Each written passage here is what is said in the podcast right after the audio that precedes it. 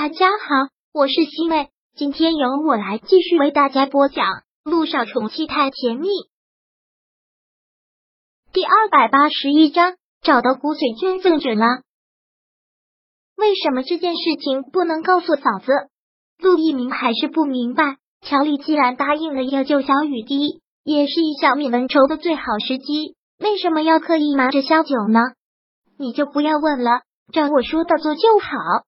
陆亦辰说道：“一鸣，对你的医术我没有任何的怀疑。你说的这次骨髓移植成功，小雨滴五年内不复发，他就会痊愈。我相信你，也拜托了。”说完，陆亦辰转身就要走，陆一鸣连忙拿住了他，很不安的问道：“不对，看你的表情不对，是不是我想的太简单了？乔丽答应救小雨滴是有条件的。”陆一鸣完全是依着人心。之前也的确见过很多好心人，临死之前会要求捐出自己的器官去救别人，也有很多输血之后不愿意留名字的。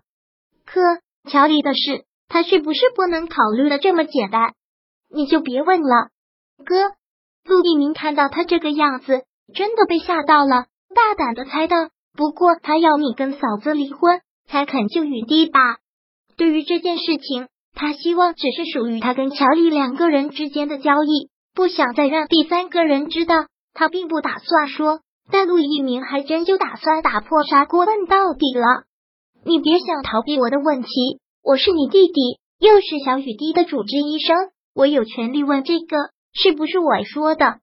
陆亦辰缄默，他知道他是瞒不过陆一鸣的，真的是。陆一鸣确认了之后。都觉得自己要抓狂，这这叫什么事情？怎么可以提这样的要求呢？这不是趁机落井下石吗？以前没觉得乔丽是这样的女人啊，也许她一直都是这样的女人。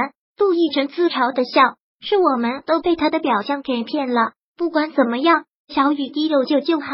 娜娜，你要跟嫂子离婚吗？陆一鸣问。不然呢？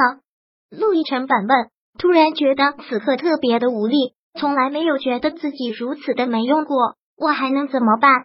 把乔丽强行拖到手术台上，要他给小雨滴捐骨髓吗？还是拒绝乔丽的要求，继续等？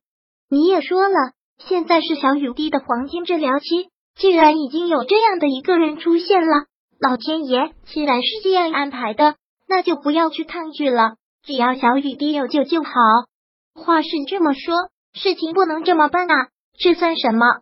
陆一鸣不能理解，也完全的想不通。不行，我去找乔丽，不能让他这么过分。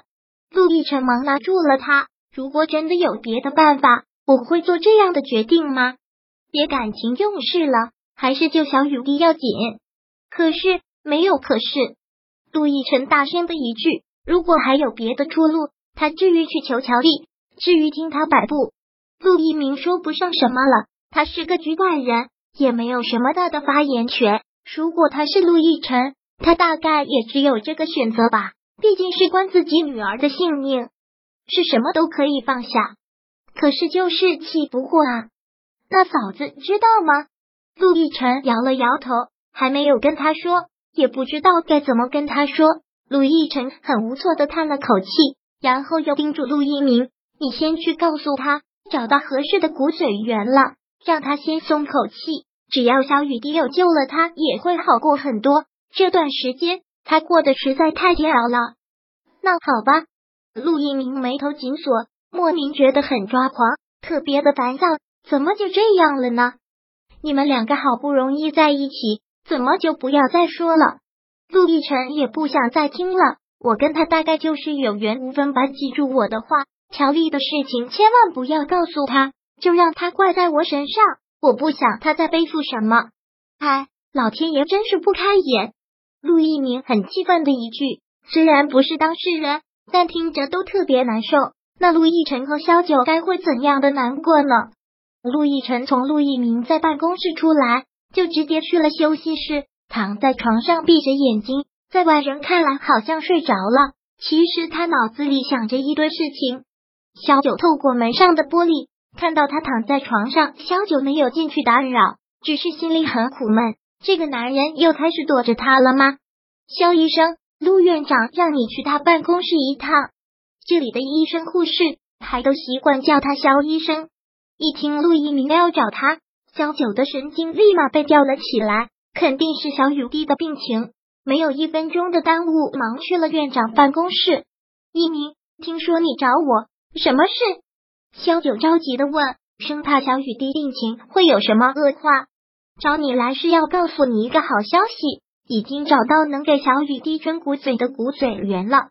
陆一鸣这话让萧九足足愣了两秒。因为之前想过很多办法都没有用，幸福来的这么突然。你说什么？找到和小雨滴合配型成功的人了？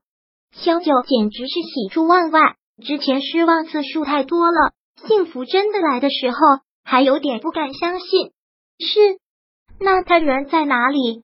他肯给小雨滴捐骨髓是不是？我们得好好的谢谢他呀，这一点他是跟我们一再强调的。是一个医学志愿者，做好事从来不留名，不想让你们知道他是谁，也不想之后的生活会被打扰。这怎么可以呢？萧九连忙说道：“给小雨滴捐骨髓，就是小雨滴的救命恩人，就是我们全家的救命恩人，我们要好好感谢他呀！怎么可以让他白白给小雨滴捐骨髓呢？这不可能的，这的确有些说不过去。”但陆一鸣必须按照陆亦辰交代的去说，只能再次说道：“这是骨髓捐赠者的意思，我们只能是尊重，不想让你们知道他是谁，那就尊重他吧。这样我们多不好意思啊！捐骨髓也不是小事，要不然这样我们不问他的姓名，但答谢金能不能帮我们交给他？如果他想要钱，就不会不愿意留名了。嫂子找到了合适的骨髓源。”这就是好事。骨髓捐赠者不方便透露姓名，就尊重人家吧。萧九当然会尊重救命恩人，但不当面谢谢人家，觉得良心上有些过不去。世界上还是好人多，真没想到有如此善心的人。小九说道：“一鸣，你见到那位骨髓捐赠者，一定要帮我好好的谢谢他。如果他反悔了，或者有什么需要我们帮助的，请让他一定开口。”我知道了。第二百八十一章播讲完毕。想阅读电子书，请在微信搜索公众号“常会阅读”，回复数字四获取全文。感谢您的收听。